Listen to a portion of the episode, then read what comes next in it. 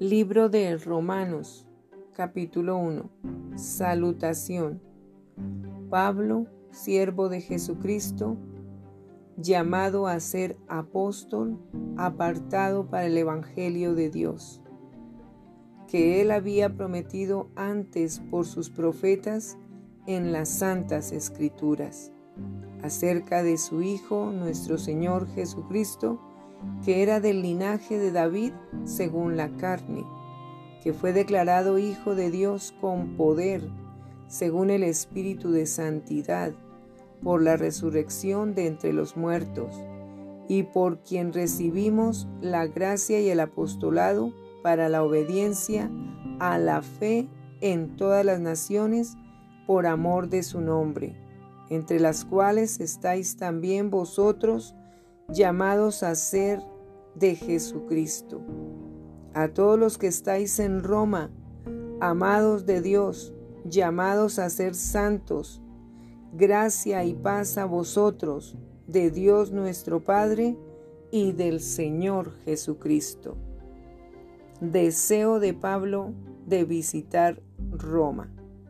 Primeramente, doy gracias a mi Dios mediante Jesucristo con respecto a todos vosotros, de que vuestra fe se divulga por todo el mundo, porque testigo me es Dios, a quien sirvo en mi espíritu en el Evangelio de su Hijo, de que sin cesar hago mención de vosotros siempre en mis oraciones, rogando que de alguna manera tenga al fin por la voluntad de Dios un próspero viaje para ir a vosotros, porque deseo veros para comunicaros algún don espiritual al fin a fin de que seáis confirmados. Esto es para ser mutuamente confortados por la fe que nos es común a vosotros y a mí. Pero no quiero, hermanos, que ignoréis que muchas veces me he propuesto ir a vosotros, pero hasta ahora he sido estorbado para tener también entre vosotros algún fruto como entre los demás gentiles, a griegos y a no griegos, a sabios y a no sabios soy deudor. Así que en cuanto a mí, pronto estoy a anunciaros el Evangelio también a vosotros que estáis en Roma. El poder del Evangelio, porque no me avergüenzo del Evangelio, porque es poder de Dios para salvación a todo aquel que cree, al judío primeramente, y también al griego, porque en el Evangelio la justicia de Dios se revela por fe y para fe, como está escrito, mas el justo por la fe vivirá. La culpabilidad del hombre, porque la ira de Dios se revela desde el cielo contra toda impiedad e injusticia de los hombres, que detienen con injusticia la verdad porque lo que de Dios se conoce les es manifiesto, pues Dios se lo manifestó, porque las cosas invisibles de Él, su eterno poder y deidad, se hacen claramente visibles desde la creación del mundo, siendo entendidas por medio de las cosas hechas, de modo que no tienen excusa, pues habiendo conocido a Dios, no le glorificaron como a Dios, ni le dieron gracias, sino que se envanecieron en sus razonamientos, y su necio corazón fue entenebrecido. Profesando ser sabios, se hicieron necios, y cambiaron la gloria del Dios incorruptible en semejanza de imagen de hombre corruptible, de aves, de cuadrúpedos y de reptiles, por lo cual también Dios los entregó a la inmundicia en las concupiscencias de sus corazones, de modo que deshonraron entre sí sus propios cuerpos, ya que cambiaron la verdad de Dios por la mentira, honrando y dando culto a las criaturas antes que al Creador, el cual es bendito por los siglos. Amén. Por esto Dios los entregó a pasiones vergonzosas, pues aún sus mujeres cambiaron el uso natural por el que es contra naturaleza. Y de igual modo también los hombres, dejando el uso natural de la mujer, se encendieron en su lascivia unos con otros, cometiendo hechos vergonzosos, hombres con hombres, y recibiendo en sí mismos la retribución debido a su extravío. Y como ellos no aprobaron tener en cuenta a Dios, Dios los entregó a una mente reprobada para hacer cosas que no convienen estando atestados de toda injusticia, fornicación, perversidad, avaricia, maldad, llenos de envidia, homicidios, contiendas, engaños y malignidades, murmuradores, detractores, aborrecedores de Dios, injuriosos, soberbios, altivos, inventores de males, desobedientes a los padres, necios, desleales, sin afecto natural, implacables, sin misericordia, quienes habiendo entendido el juicio de Dios, que los que practican tales cosas son dignos de muerte, no solo las hacen, sino que también se complacen con los que las practican. Libro de Romanos capítulo 2 El justo juicio de Dios. Por lo cual eres inexcusable, oh hombre, quien quiera que seas, tú que juzgas, pues en lo que juzgas a otro, te condenas a ti mismo, porque tú que juzgas haces lo mismo. Mas sabemos que el juicio de Dios contra los que practican tales cosas es según verdad. Y piensas esto, oh hombre, tú que juzgas a los que tal hacen y haces lo mismo, que tú escaparás del juicio de Dios? ¿O menosprecias las riquezas de su benignidad, paciencia y longanimidad, ignorando que su benignidad te guía al arrepentimiento? Pero por tu dureza y por tu corazón no arrepentido, atesoras para ti mismo ira para el día de la ira y de la revelación del justo juicio de Dios, el cual pagará a cada uno conforme a sus obras.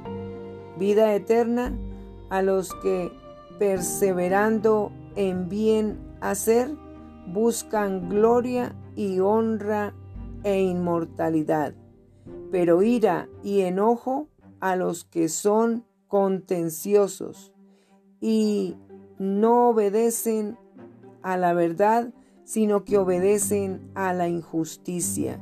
Tribulación y angustia sobre todo ser humano que hace lo malo, el judío primeramente y también el griego. Pero gloria y honra y paz a todo el que hace lo bueno, al judío primeramente y también al griego, porque no hay acepción de personas para con Dios, porque todos los que sin ley han pecado, sin ley también perecerán, y todos los que bajo la ley han pecado, por la ley serán juzgados porque no son los oidores de la ley los justos ante Dios, sino los hacedores de la ley serán justificados. Porque cuando los gentiles que no tienen ley hacen por naturaleza lo que es de la ley, Estos, aunque no tengan ley, son ley para sí mismos, mostrando la obra de la ley escrita en sus corazones, dando testimonio su conciencia y acusándoles o defendiéndoles sus razonamientos. En el día en que Dios juzgará por Jesucristo los secretos de los hombres, conforme a mi evangelio. Los judíos y la ley. He aquí, tú tienes el sobrenombre de judío y te apoyas en la ley y te glorías en Dios y conoces su voluntad e instruido por la ley apruebas lo mejor y confías en que eres guía de los ciegos, luz de los que están en tinieblas, instructor de los indoctos, maestro de niños, que tienes en la ley la forma de la ciencia y de la verdad. Tú pues, que enseñas a otro, ¿no te enseñas a ti mismo? Tú que predicas que no se ha de hurtar, ¿hurtas? Tú que dices que no se ha de adulterar, ¿adulteras? Tú que abominas de los ídolos, cometes sacrilegio. Tú que te jactas de la ley, con infracción de la ley, deshonras a Dios. Porque como está escrito, el nombre de Dios es blasfemado entre los gentiles por causa de vosotros pues en verdad la circuncisión aprovecha si guardas la ley. Pero si eres transgresor de la ley, tu circuncisión viene a ser incircuncisión. Si pues el incircunciso guardare las ordenanzas de la ley, ¿no será tenida su incircuncisión como circuncisión? Y el que físicamente es incircunciso pero guarda perfectamente la ley, te condenará a ti que con la letra de la ley y con la circuncisión eres transgresor de la ley, pues no es judío el que lo es exteriormente, ni es la circuncisión la que se hace exteriormente en la carne, sino que es judío el que lo es en lo interior, y la circuncisión es la del corazón, en espíritu, no en letra, la alabanza del cual no viene de los hombres, sino de Dios. Libro de Romanos, capítulo 3. ¿Qué ventaja tiene pues el judío? ¿O de qué aprovecha la circuncisión? Mucho, en todas maneras. Primero, ciertamente, que les ha sido confiada la palabra de Dios, pues que si algunos de ellos han sido incrédulos, su incredulidad habrá hecho nula la fidelidad de Dios. De ninguna manera, antes bien, sea Dios veraz y todo hombre mentiroso, como está escrito, para que seas justificado en tus palabras y venzas cuando fueres juzgado. Y si nuestra injusticia hace resaltar la justicia de Dios, ¿qué diremos? ¿Será injusto Dios que da castigo? Hablo como hombre en ninguna manera. De otro modo, ¿cómo juzgaría Dios al mundo? Pero si por mi mentira la verdad de Dios abundó para su gloria, ¿por qué aún soy juzgado como pecador? ¿Y por qué no decir como se nos, se nos calumnia y como algunos cuya condenación es justa afirman que nosotros decimos hagamos males para que vengan bienes? No hay justo. ¿Qué pues? ¿Somos nosotros mejores que ellos? En ninguna manera, pues ya hemos acusado a judíos y a gentiles que todos están bajo pecado. Como está escrito, no hay justo, ni aún uno, no hay quien entienda, no hay quien busque a Dios. Todos se desviaron, a una se hicieron inútiles. No hay quien haga lo bueno, no hay ni siquiera uno. Sepulcro abierto es su garganta, con su lengua engañan, veneno de áspides hay debajo de sus labios. Su boca está llena de maldición y de amargura, sus pies se apresuran para derramar sangre. Quebranto y desventura hay en sus caminos, y no conocieron camino de paz. No hay temor de Dios delante de sus ojos. Pero sabemos que todo lo que la ley dice, lo dice a los que están bajo la ley, para que toda boca se cierre y todo el mundo quede bajo el juicio de Dios, ya que por las obras de la ley ningún ser humano será justificado delante de él, porque por medio de la ley es el conocimiento del pecado. La justicia es por medio de la fe. Pero ahora, aparte de la ley, se ha manifestado la justicia de Dios, testificada por la ley y por los profetas. La justicia de Dios por medio de la fe en Jesucristo para todos los que creen en Él, porque no hay diferencia, por cuanto todos pecaron y están destituidos de la gloria de Dios, siendo justificados gratuitamente por su gracia mediante la redención que es en Cristo Jesús, a quien Dios puso como propiciación por medio de la fe en su sangre para manifestar su justicia a causa de haber pasado por alto en su paciencia los pecados pasados, con la mira de manifestar en este tiempo su justicia a fin de que Él sea el justo y el que justifica al que es de la fe de Jesús. ¿Dónde pues está la jactancia? Queda excluida. ¿Por cuál ley? ¿Por la de las obras? No, sino por la ley de la fe. Concluimos pues que el hombre es justificado por fe sin las obras de la ley. ¿Es Dios solamente Dios de los judíos?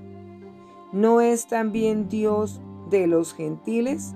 ciertamente también de los gentiles, porque Dios es uno y Él justificará por la fe a los de la circuncisión y por medio de la fe a los de la incircuncisión.